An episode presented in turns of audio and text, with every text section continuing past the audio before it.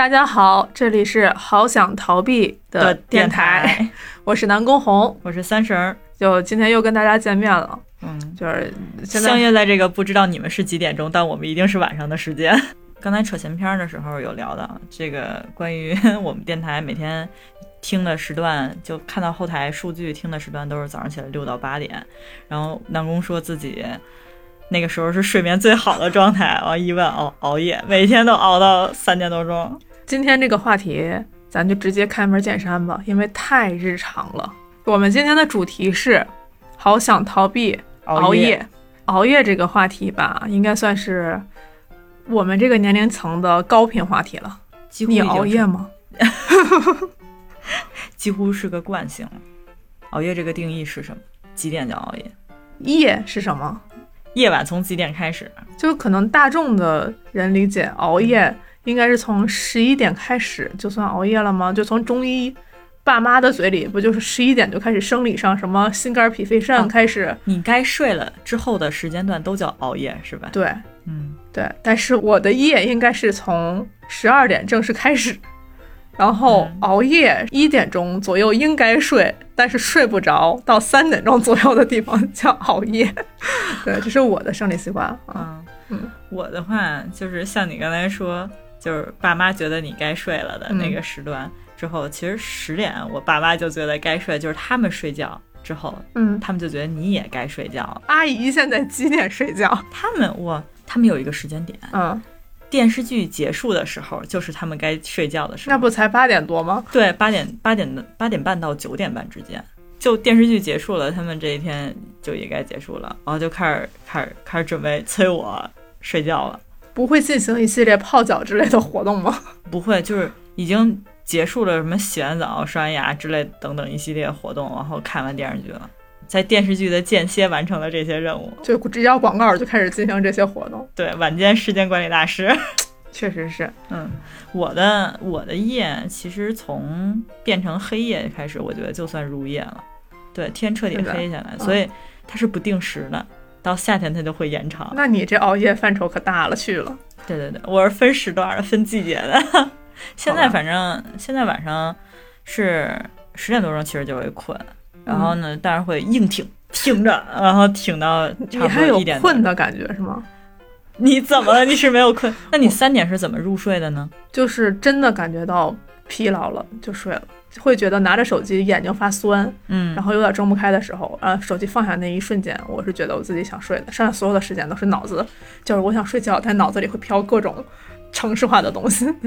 身体不会觉得累，嗯，那就那个一点钟一点钟到三点钟那之间的时间段，躺着好舒服，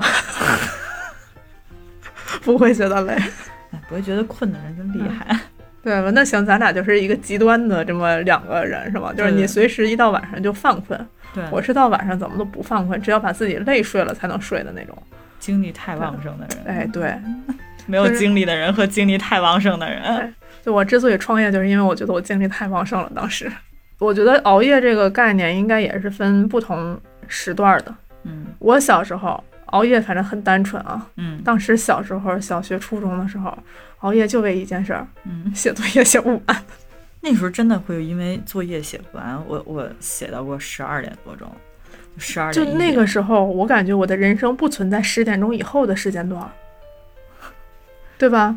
嗯就我小时候应该是九点钟就是深夜，嗯因为小小的时候感觉九点钟就应该去睡觉了。嗯咱小时候的概念就是九四、九五、九九七、九八嗯那个对时间，小学对吧？嗯我就我印象中特别深刻，有一次就是当时开始接受了奥数的教育，然后有一天晚上留了奥数题回来，有一道题怎么都解不开，然后写到十一点，我我的爷爷当时就生气了。什么作业？然后就撸起袖子来跟我一起做，然后发现俩人俩人都俩没一起熬夜。这是我人生中第一次记得，就是我见到了人生中的十点多钟以后到十一点、十二点的那个阶段，属于一道奥数题。第一次见到夜的模样是奥数题的夜。对，我小时候熬夜基本上全是全是数学题，对，大家熬夜好像都跟小时候熬夜做作业都跟数学题相关，就是没有听说为哪个语文题为哪个英语题？哦，这点我也有个分享，真的太丢脸了。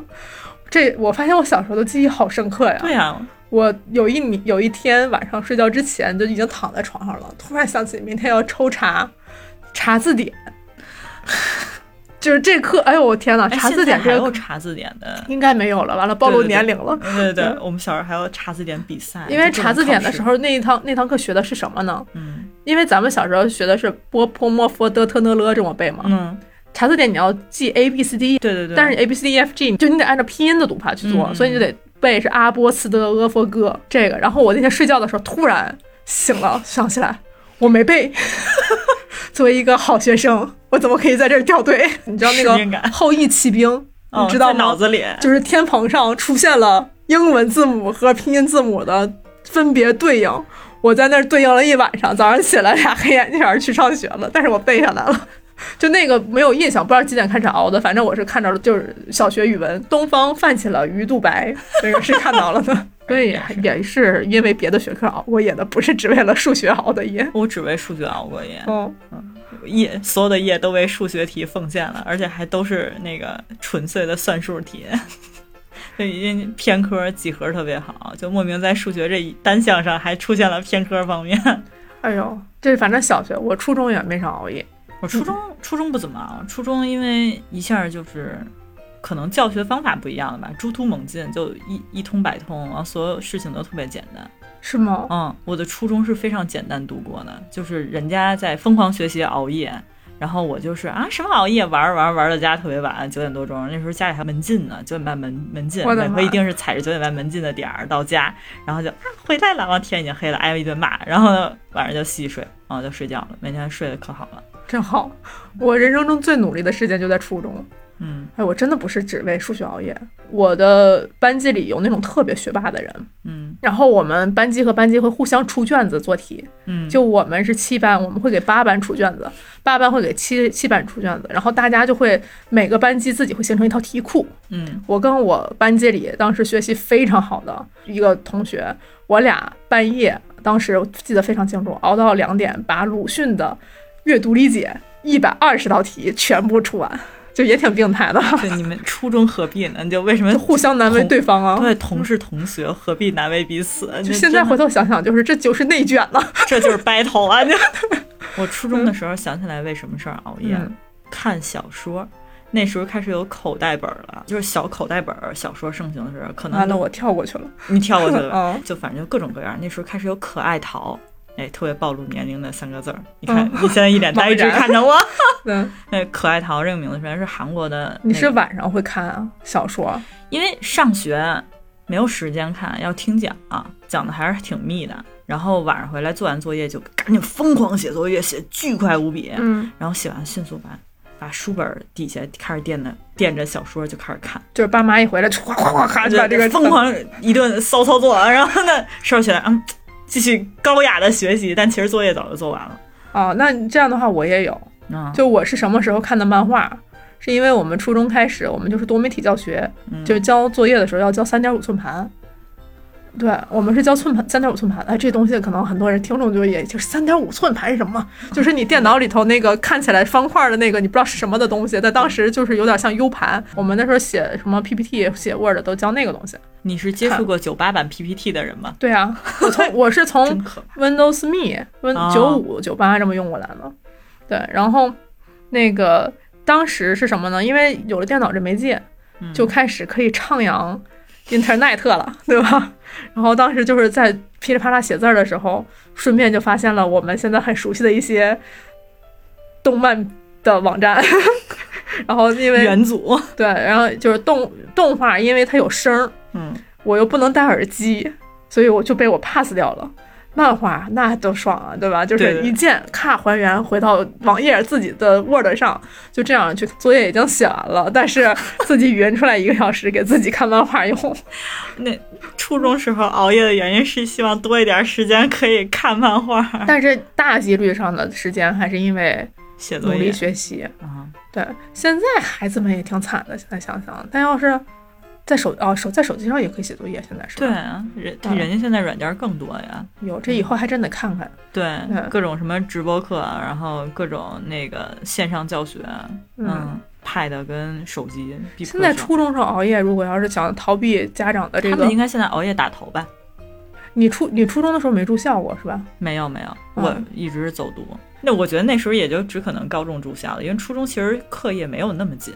初中耗费了人生中最努力学习的那个阶段，然后高中才发现啊，我努力学习也学不太过别人，就开始放肆自己了。发现了天赋的问题，对，就高中这个故事特熬夜也补不，了了。这这这就是我熬夜补不了的一个一个例子啊。嗯然后这个熬夜的原因特别搞笑，和补不了的原因也特别搞笑。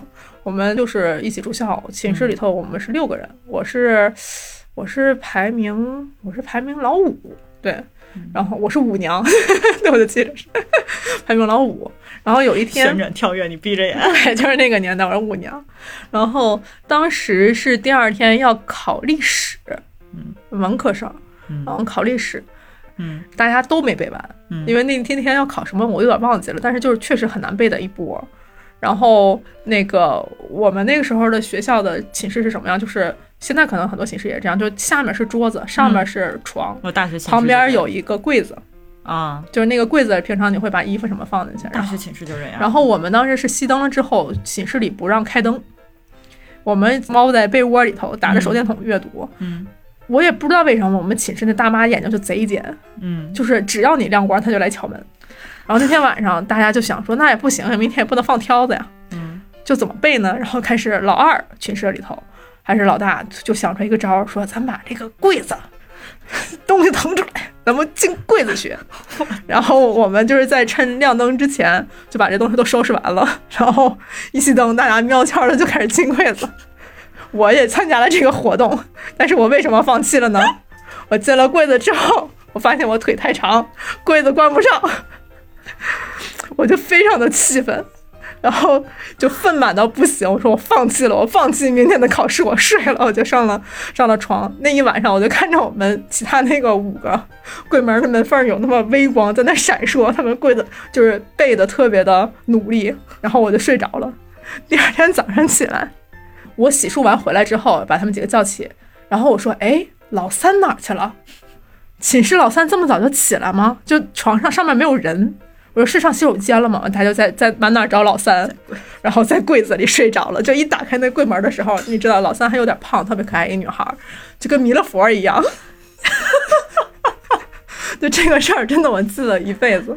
我那时候为了学习，真的目目标太尖锐了。就也不知道为什么当年就那么拼。啊对，反正那是我头一次因为物理原因 放弃了跟大家 PK 的这样一个事情。被现实所迫，对，让我想起了那个前天看道乐社，他们嗯去吃那个兰州的那个羊肉串儿，嗯然后就聊到了说，也是聊到高中起来嗯学习，然后里面谁杨是杨树梢啊，还是谁来着？嗯他是那个特别有名儿的那个，就是特别厉害那个中学，嗯，忘了叫叫什么了。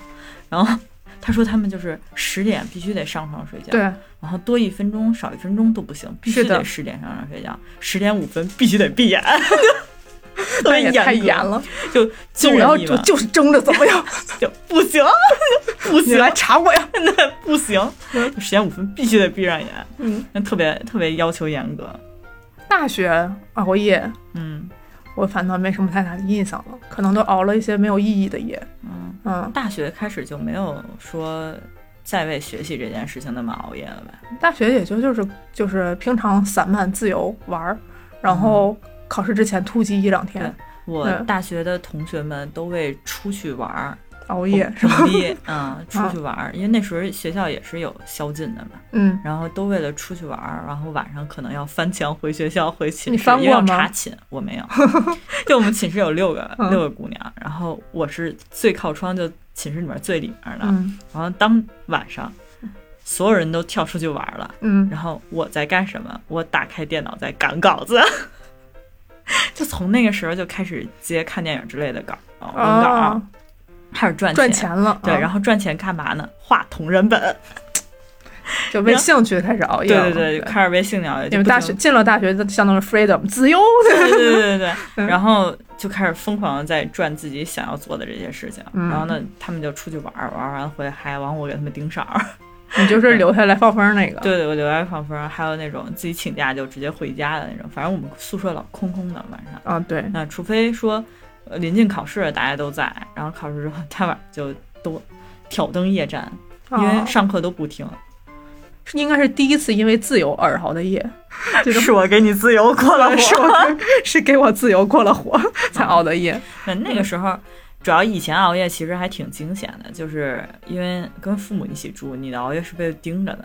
在整个这个九年义务教育阶段，嗯熬的夜都是躲着，就不能见光。但凡见光，就一定要挨呲儿，导致我大学回来之后再回家里熬夜，因为大学住校嘛，嗯再回来家里熬夜的时候，经历一个非常恐怖的事情，啊，就我在熬夜的时候会听见我妈叫我名儿，啊，我也有这种感觉。巨恐怖，你知道吗？对，就是就是大晚上一两点，你还在干自己的事儿的时候，幻听就会听见有，就是我妈叫我名儿，还还是全名儿，特别可怕，特别严肃。哇塞，太吓人了。嗯，就是这个恐怖一直伴随着我，现在还有。这个身体真的记忆力比你想象的要大得多。嗯我没想到爸妈的呼唤可以能起到这么深刻的一个烙印。烙印在你身体里这么久，哦到现在已经三十多岁。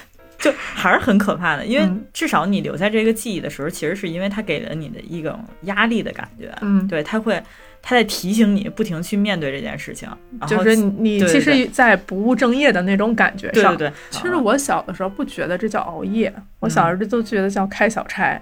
啊，对，因为以前一说熬夜，就是大家都是非常努力的那个状态，嗯什，么彻夜通宵，对吧？通宵达旦，对，头悬梁锥刺股。说你昨天熬夜了，他觉得哇。啊好辛苦啊，对吧？？好厉害！就你是在努力上太勤奋了太勤奋了，都是这种感觉。嗯你现在跟别人说，我昨天熬夜了，人家一脸都嘿嘿，你干嘛呢？就是你熬夜了，就除非这个人是属于像在工作上嗯说你熬夜就加班了，就熬夜现在等同于加班，嗯对吧？就好像很少，还还有一批当然是属于熬夜出去玩了，嗯，熬夜去 K 歌啊，去去去嗨嗨什么这，熬夜去消遣，对，去消遣了。过夜生活。所以其实熬夜的这个概念也在不断的随着这个时代其实在变化吧。我现在人家说你熬夜了，我的熬夜就是常态，嗯，就是我嗯不熬夜还在干嘛呢？就是这种。就感觉你的时间其实是在物理意义上被抻长了，就是你必须要睁眼去想去干的一些事情的这个整个的时间被抻长了。嗯，对，对，以前其实你作息在小的时候还是相对比较规律，就随着自然的这个变化在变化的。那时候咱提倡都是什么早起的鸟儿有虫吃，嗯，现在恨不得自己拉碗拉到凌晨四五点，然后比早起的鸟还早。我最近看到可能跟工作无关的熬夜，就是一帮女孩儿最近不都在追剧吗？嗯在催更吗？啊，就是半夜刷出来，然后连着看三两三集的那种，就是你其实啥时候看都看嘛，大家就非得要赶一个早热乎的时间来看。啊，就等着更新那个时间点，对是吧？以前都是早起的鸟儿有虫出，现在叫熬夜的虫就不睡。对对对，熬夜鸟就不睡，盯着虫出来。我比你早起还早。对，嗯，比比早晨更早的不就只有凌晨了吗对？比凌晨更早的只有大深夜了。之前听过一个理论，就是如果不是说主动的玩乐尽情，其实熬夜代表着什么？就是不想要结束这一天。逃逃避这个无意义的时间，总觉得自己应该还能创造一些有意义的事情。对总觉得今天应该结束在一个自己觉得 perfect 的那个点上。对，我以前会特别故意去延长这个时间，嗯然后让他可以能说往后，无论说我看一个电影、写了一个影评也好，或者说做了什么我觉得有价值的事情也好，我总要去把这些事情干完，觉得都干完了，就好像有一个 list 一样。对今天这个 to do list 都画勾了之后，我才能睡觉。对那是我熬夜最狠的时候，嗯，就是每天会到凌晨四五点，我的妈呀，对，就特别特别狠。就那个时间持续在二十岁到二十二十五岁这个阶段吧，嗯特别狠。然后再搭上我最开始进入到那个工作环境，嗯哎，熬夜简直就是家常便饭。对对对，然后因为你你不可能把时间控制那么好，嗯然后熬夜再加上整个别人都走了之后，你其实要做很多收尾工作嘛。整个收尾工作其实长达一一一到一到两个小时，嗯你就深夜就被无限延长，所以那个时候就是，呃，生活也会逼迫着我去往后。你是一直在被死线追赶着的那种人是吗？没有那时候不是因为死线追赶，所以我才加班儿，嗯是因为好多事情，呃，需要多人配合，需要三四十人配合的时候，嗯时间是不可能成梯度叠加的，嗯它只可能在这一个平面上不停的延往后延展。嗯，你的时间是被不停往后扯长、扯长、扯长。所以为了满足你自己的这些计划，只能在对对对，不跟其他人一起配合的时间，把这些自己的事儿完对对对完成。我再让它继续延长。那时候我的 QQ 签名嗯经常会有说，为什么一天不能是四十八个小时？嗯，我也有过这个签名。对对对，为什么一天不能是三十六个小时？这一天为什么过这么快？在那个工作加班的这样的一个熬夜的状态里，嗯，你是会觉得消耗，或者是想要逃避，还是在那个时候你也有觉得投入进去的热忱？就我不想熬夜，我真的嗯不想熬，因为身体已经告诉我很累了。就是熬夜其实是会有非常强烈的那个生理的嗯身体反应的。就是我已经很累了，我真的想闭眼，我真的想睡觉，但是我心态跟我的脑子是不能接受这件事情的，因为有好多我自己的事情没有干，就是好多我那你工作完之后还会干你自己想干那个事儿吗？对我还会干。哇，那你精力还是属于能够耗着，嗯嗯，对，就我一定要干完，就是有种跟自己较劲儿的那个感觉，就是我嗯今天一定要干完，就哇，你这属于逼自己太狠了。嗯，我那时候就把自己推到那一个点上去。我觉得那真的就是一种痛苦，就是我在不得不让别人满足其他人的计划的时候，我还得满足自己的一个需求，对这是双重的叠加。对，但那个嗯时候其实同样带来的呃，就是成就感，其实也相对来讲比较高，因为毕竟在本身工作熬的那个夜之后，你拿到成就感是很高的，然后再加上自己熬完了之后去获得的那个最终反馈也是很高的。就那个时候不知道为什么觉得所有往后延长的时间其实都非常有意义，因为反馈其实非常快，也非常正。就只要都是正正向的，对，都是正正向的。所以那个时候就真的觉得，希望一天是四十八个小时，希望这个这些东西都能改变。而且迎接凌晨的时候，真的是长舒一口气，什么事情都做完了，嗯就非常满足了。就至少在完成事情这上面特别满足。然后抬头看一眼天，微微亮，就你见过洛杉矶四天的太阳，对对对对，就那个感觉，嗯就是觉得啊，真的是我在清醒状态下，整个迎接了一天的到来，然后告别了一天的结束。那那个时候第二天你还需要正常的按照时间上班吗？对，我的天呐，就是我曾经有一个，呃，我到我很久都没说这件事情了。我曾经有一个经历是，那时候做春晚，嗯，四天睡了九个小时，还是还是七个小时？嗯，嗯，我天，对，我很少被逼迫熬夜，嗯。然后我就是纯属自己精力太旺盛，嗯我就是睡不着，我睡到四五小时我自然醒，啊，就我就睡不着了，我躺在床上也是耗着，我还不如起来做事儿。那你白天不能干这些事儿吗？不是我白天正常，我就只是生活时间比别人长，发现时间用不完，哦，所以才会给自己找各种事儿。太厉害了！嗯，我现在就很想知道那个当时的我哪儿去了。被你的新陈代谢打败了吧？哎呀，这几年就是有非常明显的说，就是拿着手机就直接晕过去的，对，就直接就不知道自己几点，然后第二天早上起来看手机是亮着的，就穿越了。就是很明很明显体力不支了。所以我觉得算是多年熬夜带来的身体后果。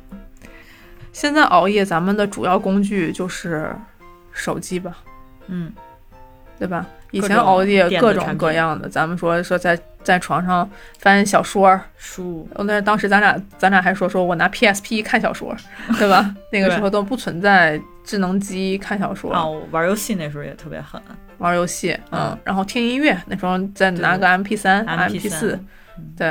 然后现在基本上这种作案工具统一并称为手手机 iPad，对，就是在这个熬夜时间会变长吗？因为突然熬夜变便捷了，这应该算是，熬夜时间会变长吗？嗯，就再再长，它也拼不过物理时间。对，那倒也是，对，对。再长也拼不过物理时间。嗯，对你永远你只能说，只能说他们熬夜会不会熬的次数越来越多了，更频繁了。对，嗯。应该是。嗯，对，因为而但是家常便饭。但是熬夜的，我这几年才感觉熬夜的效率变低了，就它产生的快乐反馈变低了。嗯，就熬夜的价值变少。啊，对，熬夜的价值变少了。嗯我以前就觉得，就是在一个探索的过程，我每天只要熬一点夜，我就能打开一片新的地图，嗯我的地图就能从灰色的变成亮色的，嗯就是感觉啊，世界原来这么丰富，这么多彩，有这么多我没看到的东西。但现在，这还真的说不上一个时间点，嗯就是反正我具体的一个事件就是，我现在真的找能看下去的东西变少了。嗯对，然后或者是我即使熬夜看一个我在追的剧，好像也没有以前那么感慨了。嗯对，嗯，所以我说这个地图可能会因为年龄的增加是见怪不怪了，觉得嗯就是好像有总是有似曾相识的东西出你以。前就是看什么都新鲜嘛，因为什么都没接触过，什么嗯东西对自己来讲都是新地图。八八八板块扩展扩展的越来越多之后，就觉得，啊，感觉跟以前似曾相识了，感觉都是老套路了。对，就是第一口喝进去的酒永远是觉得最辛辣的那个，后面就已经就是麻木了。没那么大味儿了，对，但是即使这样，我还是在熬夜。因为你的肉体记忆着，你肌肉嗯记忆着，对，嗯就你总是会陷入到自己的习惯里吧。就一旦这个你对这个时间的掌控变成了一种习惯的时候，熬夜可能不仅仅只是熬夜了，就熬夜熬夜就变成我的一种生活方式了。现在咱刚才其实也聊过，说你熬夜的时候藏着，你妈妈、家长嗯知道吗？嗯现在我们更多的是身边是陪伴的是伴侣或者是室友。嗯，你熬夜的时候，同居人知道吗？同居人知道吗？同居人也在熬夜，就晚上你们会在熬夜的期间互相 say hi 吗？会 拉着一起熬夜。说有没有人会说熬夜等着别人就叫自己起来打王者？我反正曾经见过那种打剑三熬、嗯熬夜等着带徒弟，等着自己师傅上线，就熬夜是为了等另外一个人。嗯，嗯嗯就熬夜的时候谈恋爱，就是或者就是两个人在特别热恋的期间，嗯，有无数的话要说的时候，嗯会经常出现在熬夜的那个时间去聊。会会会嗯，会一直出现那种说就是不想跟你说晚安，对，嗯，他就就是想说有足，其实还是有足够的快感，不想要割舍掉这个画下句号嘛。嗯。对，就是有需求嘛，希望跟这个人连接能再紧一点，就贪婪再多说一点。贪婪那部分的这个就是荷尔蒙带来的刺激。对，嗯，呃，不想接接触这些，但但是这个只限于说什么异地恋呀、或者说暂时不能见面的。热恋期间的人也是好吗？就是刚分刚分开，楼上楼下，然后到家就就一直在发发信息，有的是啊。嗯，对，只要同居的这事儿就解决了呀。你会拉着自己的伴侣一直聊到夜里吗？热恋的时候会对，热恋的时候，嗯，热恋的时候会嗯，就不停开话题呗，不停想了解对方，对，嗯，然后做什么？事情都可以。嗯，对，要不然就是上床。以这个为句号，好，这个话题到此为止。怎么就聊到这儿了呢？对，就马上到可以聊这种话题的时间了，也搞得我这个单身狗一直在抠脸，就 好生气啊！熬夜可能已经不是说单纯我要为奋斗什么事情啊，或者说有很强的目的性，我要嗯把这个时间延长，既因为你第二天早上还起来，嗯周六日熬夜不是最严重的，嗯，周五、周六熬夜是最严重的，因为第二天不用起来上班，啊你没有第二天早上那个限度嘛，嗯，就会拉着人一起疯狂刷剧、刷电影，那就狂欢了嘛，对对吧？嗯，然后去唱 K，或者是这种就类似对对对对，反正嗯会拉着人一起熬这个夜。平常的话熬夜就很少，平常的话因为第二天早上要起来，来。对，起不来，限制了自己。因为我作为一个老年人，现在就是其实嗯也很少参加夜生活活动了。前两天嗯正好朋友过生日，然后大家去上纯 K 吃东西，吃纯 K 大食堂，对纯 K 大食堂。然后我们去的时候八点多钟，就觉得哇，说我心想人真的是很少，心想哇线下经济果然还没有复苏。然后等到我们唱到了一两点钟，出门的时候哇全是人，就你们来的时间点是不不对的，的对。嗯，就是真正八点多钟你都觉得晚了，人一两点才刚开始。对我一下楼说哇全是人，就跟嗯。刚才说那个年轻人，他们是不是觉得熬夜越来越长了？其实嗯是他们开始的时间比咱们更晚啊。哦对哦嗯，嗯就咱们是开始觉得八九点钟就算开始进入到夜生活熬夜，嗯但人家的夜生活其实叫做一点到凌晨五点，就大概这个感觉。哎呀，对，我是从什么时候感觉到一点到凌晨五点不应该出门去走动了？我好像从来就就一直就不出门走动。嗯，对，那个时间熬夜属于家里，不属于外面。门禁的时间之前，十二一点钟之前是可以在外面走动的。这个应该拿取一下什么三里屯夜晚生活大数据之类的。对 那些酒吧开的时间是不是往后，就是开始时间往后延长了？这个可以回头咱们查一查，看看能不能附在评论里头看一看有没有这样的一个可以。看一看。对，也有可能就咱们俩就不是这样夜生活的人，所以就是没有这观测。人家从开始多少年之前就是这种一点钟到五点钟，对。人一直是这个开业时间，没变过，对，没有夜生活的人。咱们都是这种宅的嘛，嗯，然后那些出去玩的人，他们的熬夜就存在在你我这种宅人的朋友圈里。哎，，对，嗯，嗯，另外一种夜，就当你在刷手机、看电视、看那个剧、看电影的时候，忽然发现有些人叮咚，然后出现了我在外面干什么什么。嗯，嗯，举杯邀明月，我。我最嗯，最最可怕的朋友圈熬夜熬夜朋友是夜里凌晨两三点去夜跑，还有就是呃专门的那种想录舞蹈的，就夜里录舞蹈的那种。夜里录舞蹈，对，就是呃舞剑夜里录，因为白天录的话不是路人多嘛，就很尴尬，就会有围观。我反正我觉得两三年已经很晚了，就真的是两三点录。就是之前我就记着说有那种论题嘛，就是说嗯说你你半夜加完班要不要分享到朋友圈里让老板知道，哦，对吧会？有以前我还干过这种事儿呢，就是能分享一下具体心理吗？就是嗯，你必须得让。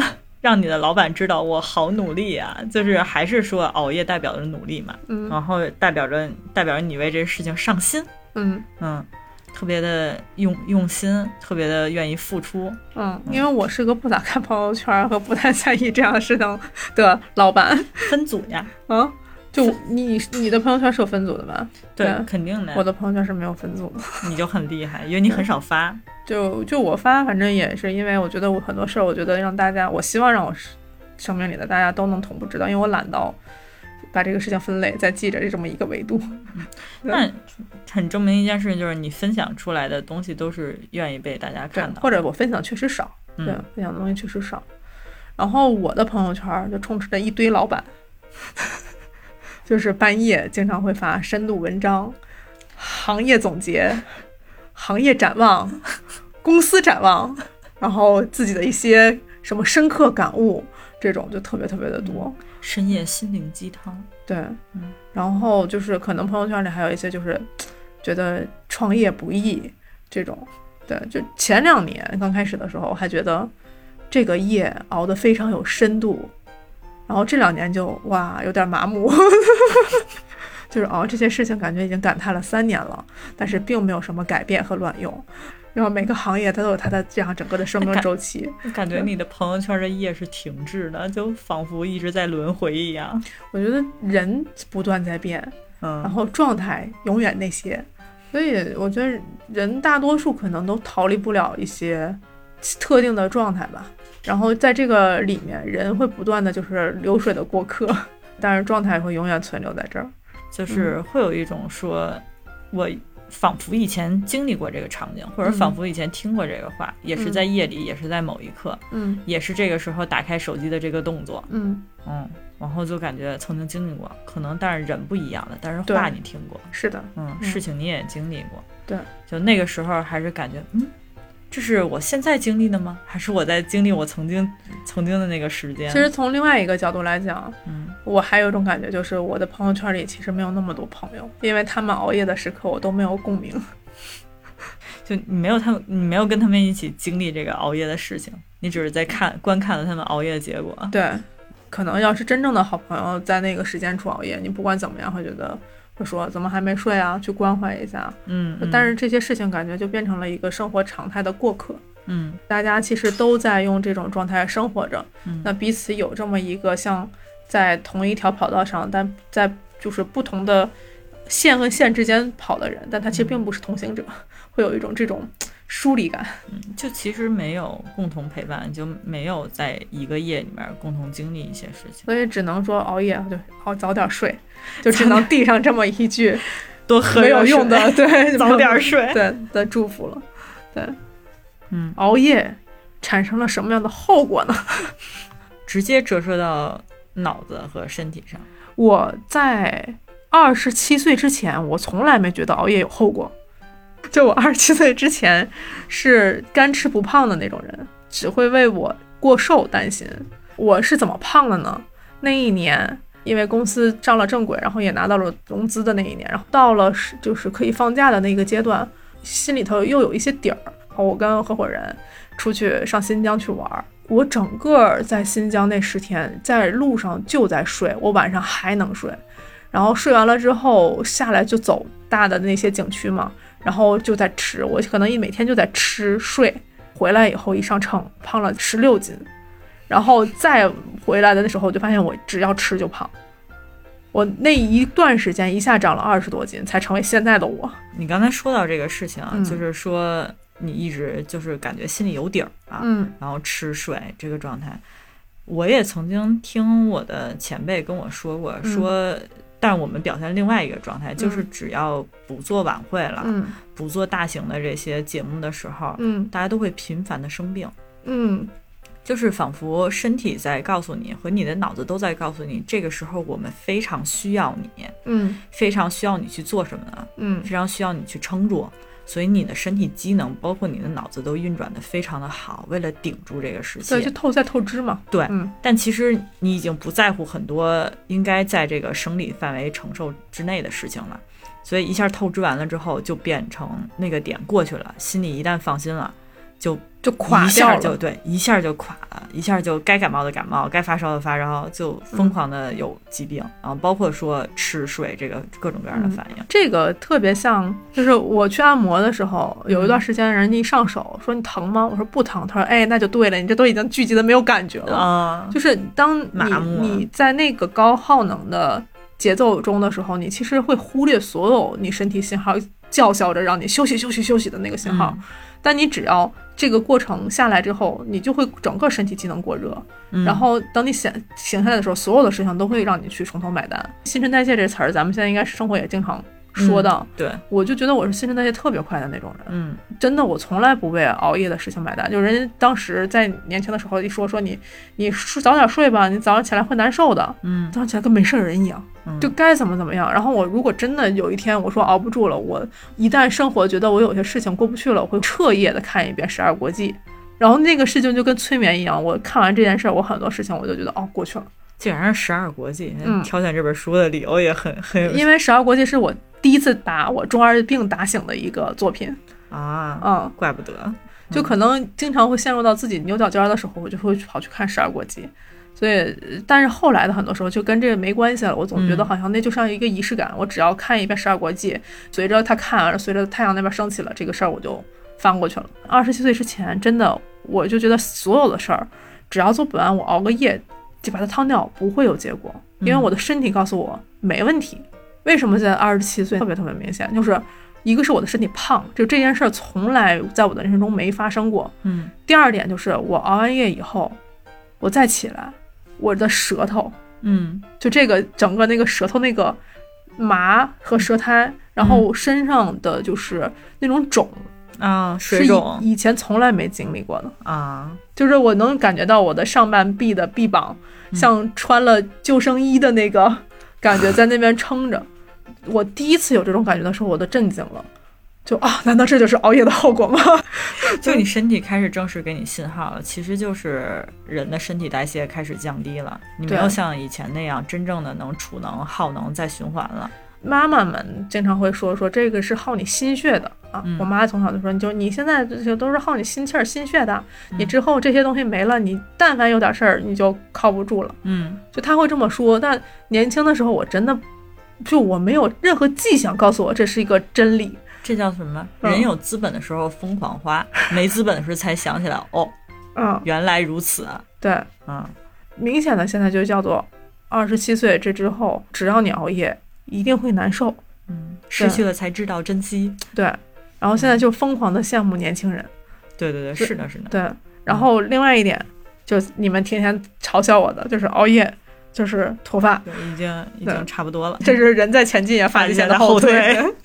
就是这个就没办法了。就现在年轻人脱发，就是秃顶，嗯，这个事情已经变成生活话题了。就从我从来在小的时候没想过，霸王防脱的，就是主要人群可能会是年轻人，每天都会提起它。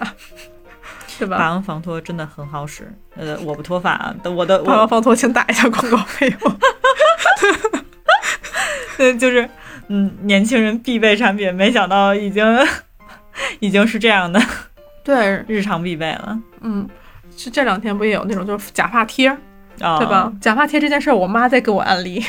我妈有一天就是特别的头让我头疼，一打开微信就微信那边推送了，它一个是假发贴的一个购买链接，然后另外一个就是就是植发的广告。我心想，我说我妈真的是很为我操心，陷入了沉思。熬夜熬夜这个事情，我觉得对于我来讲最大的一个后果吧，就是你刚才已经说完了两项，就唯一 对我最大后我是记忆力真的会减退。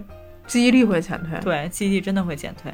我以前就是记东西真的是非常非常清楚，就是会有到不至于到过目不忘那个，但是你让我复述一遍，说我记得很清楚的这件事情，我绝对给你把细节都能说得很明白。但是现在你再让我说记一件事情，我会，哎，那个那个那个叫什么来着？那个那个书什么什么名儿来着？哎，我就说那个那个那个谁说了什么什么什么话，就开始疯狂出现指示代词。哎，还真是，嗯。但是这种话题我印象特别深，是我当时我妈快要进入更年期的时候会跟我说：“你就得什么事儿都替着妈想着点，你知道吗？”我就能只能记一件事儿，现在第二件事儿我就记不住。就这件事就是我妈当时就是在更年期的时候植入你脑子里了。对，引号，嗯，可能。因为熬夜也好，或者因为我们处理，呃，人生宽度的速度变变快了，嗯，然后导致我们其实有点引号早衰吧，就记忆力减退太快了。可能那个时候他们也不至于熬成这样，然后我们是真的就可能说信息时代对于年轻人或者说对于这一代一代人的影响，嗯，就在于可能古代人他们不需要熬夜，是因为夜本身就。要随着自然，你晚上就只能入睡，你点个灯你也什么都干不了啊。那时候凿壁偷光都已经是最最最最最努力的一种方式了。再往后发展，说咱们进入到有电灯那个时代，那个东西也很稀有，你好多时候也不会把这个夜拉长的非常晚，你晚上可以干很多很多很多事情，没事儿可干。对，没事儿可干，你只能睡。嗯，除非太阳升起来，你可以去干一些，因为其他的人才出现嘛。对，一个人能干的事儿太少了。对。然后再有，再有就是父母那一代，可能他们夜里也确实没有什么，因为很多东西不可能延长到那个时间的。嗯然后我们开始慢慢随着这些电器产品越来越多，然后其实还是社会的服务能力增强了。对，就在这之前，很多事情都能消费也增多，都得是群体去作业，你不得需要不断的跟人去连接。你才能把一些事情做好。你可能你所有的晚上的夜间玩乐项目都其实是别人的服务提供到了，你才能去做这样的支持。但现在这个社会，其实个人的能力越来越强，你一个人能处理的这些时间消耗的这些信息变得足够撑起来夜晚的独自狂欢的时刻，就变成你自己只要想熬夜就可以熬夜了，是应对。熬夜，或者甚至是现在是睡不着吧，有很多方式。嗯，那现在就是有很多这种助眠产品的出现。我们本身想做电台，就想做助眠节目，但是现在已经放弃了。我俩这个哈哈哈实在是控制不住，还是爆音太可怕了。有一些人可能会喝点酒吧，嗯，对吧？小酌怡情，怡情，在这个酒精的微醺状态下更容易入睡。嗯，还有一些就是什么精油疗法。嗯，对吧？最近就是什么香薰啊，香薰、点香啊，精油的售卖应该变很多。对，现在大部分应该助眠的方法都是为了让你放松啊。对对，就别再想了，脑子里别再有事情了。一旦你这人变空了之后，嗯，我不知道这个是不是生理上真的有用啊。嗯，反正心理学当时我们自己学的时候，就是会有那么一套疗法，说你当你把你的整个肌肉紧绷一段时间之后，突然放松，会非常快的能帮助你去入眠。对，这是我们上课的时候讲的。但是我这么多年的这个经验，我就只觉得安眠药，反正我之前尝试过，然后还有褪黑素，就结果就是脑袋疼，早第二天起来，然后副作用很大。对，然后我觉得最好用的方式就是做爱，就是能符合那个肌肉紧张之后的突然放松，是真的好用。总之就是运动了，把多巴胺都分泌完了之后，就可以彻底迎接舒适了。嗯，所以可能夜跑也是管用的吧？对对对，就强烈运动之后，嗯，反正我是觉得就是从身体的和心灵上的双感觉上来讲，真的好用。你这个就是面向了所有没有情侣的人一把杀狗刀呢。但是也不一定是交给情侣嘛，就是今年好像我记着说，忘记是看哪一个，这不负责任的任何发言啊，好像说今年就是属于性用品的购买，在疫情期间是非常快的增长。建议大家还是多学会取悦自己，真的很有用。对于熬夜来讲，就是精神上的愉悦，一定肯定是我们现在可能大家共同追求，包括现在听单电台的节目节目的人，大家说想要在。听觉的这个时候，上去寻找一些睡意，包括什么 ASMR，什么我助眠的一些节目，其实都是从精神层面上去做。但是我觉得生理上的放松和就是大家去做多做一些这样的了解也是非常好的，不要去羞耻于了解这方面的东西，多尝试。毕竟深夜都是自己独处的时间，对，嗯嗯，可以多释放一点。嗯，有什么熬夜的好的补救方法吗？嗯，喝吃枸杞是吗？环境的变化越来越让你难以感受到自然规律的日和夜。嗯嗯，所以你的身体开始觉得你能控制日和夜。嗯嗯，然后但是身体实际还是跟着自然规律走的嘛。只有你的脑子不跟着自然规律，那你自己操控的事儿了。哎呀，嗯，所以。所以你说食补，食补也只能说缓解一下，比如说刚才你说的，妈妈们都会说我们心血不足，嗯，缓解一下你心脏功能，嗯，上面问题，你肺就只能保证你猝死率 不那么高，降低猝死的可能性。对，嗯，还是最好就能让自己处在一种规律当中。无论说这个规律是说我其实一直以来都保持说夜里两三点睡，完了第二天早上起来可能七八点钟醒，没问题。那睡眠时间不是说。保证六到七个小时，嗯嗯就可以了嘛。对，现在其实科学认定的话，呃，不同年龄层，我们这个年龄层就是三十岁左右，应该是七八个小时。嗯，对，也不能说太睡得太多。嗯，睡多了脑袋疼。可能一个星期下来，如果真的熬夜有自己的难受的一个情况，中午午睡，嗯，稍稍微睡一会儿，稍睡那个叫当时心理学上讲的就睡九的倍数。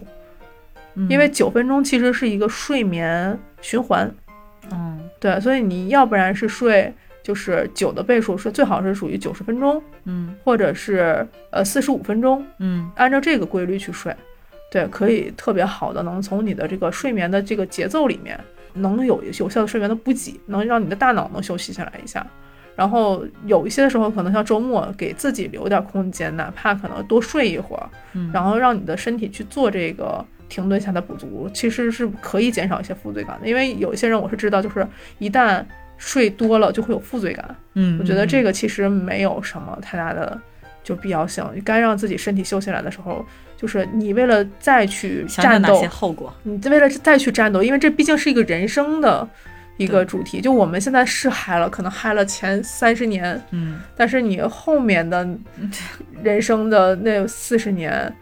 可能有啊，有会不断的有痛苦在叠加进来。现在保证自己的续航能力。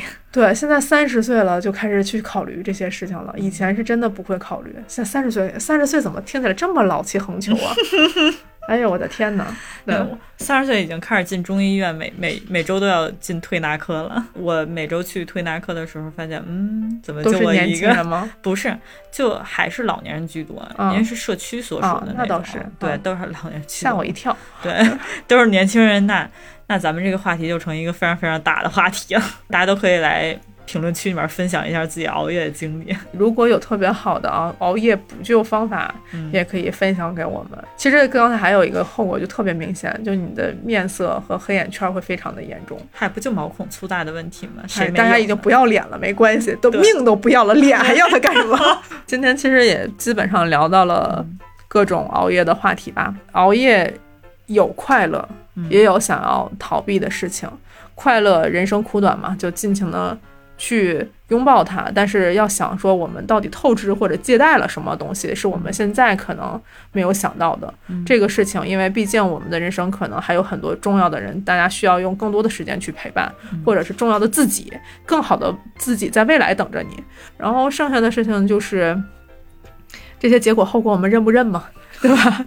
认了就是夜有多长，人有多爽。对，不认的话，咱们就想想只怎么补救要身体。扛得住，想熬多长熬多长。对，今天就是我们这么一期话题，嗯对于熬夜，有没有跟我们熬过不一样的夜？有没有我们朋友圈里那些 不一样的熬夜生活的？因为我俩确实缺少着出去玩的那套熬夜的故事，也可以跟我们多分享分享。因为我真的好羡慕有人能在一群人的狂欢里面去消耗夜。啊，嗯，那今天就是我们好想逃避的第三期，第三期，嗯，然后好想逃避熬。夜，嗯嗯，希望今天这一期听完之后，大家的熬夜都能更能更加快乐，更加健康，然后没有熬出自己想想要的夜对。希望大家如果喜欢或者路过我们这一档节目的人，嗯可以订阅。订阅我们哟。对，可以订阅我们的节目，然后你们的订阅对于我们来讲非常重要，如同 一键三连一般。谢谢大家今天的收听，好嘞，好，结束那我们，下周再见。对，嗯下周再见。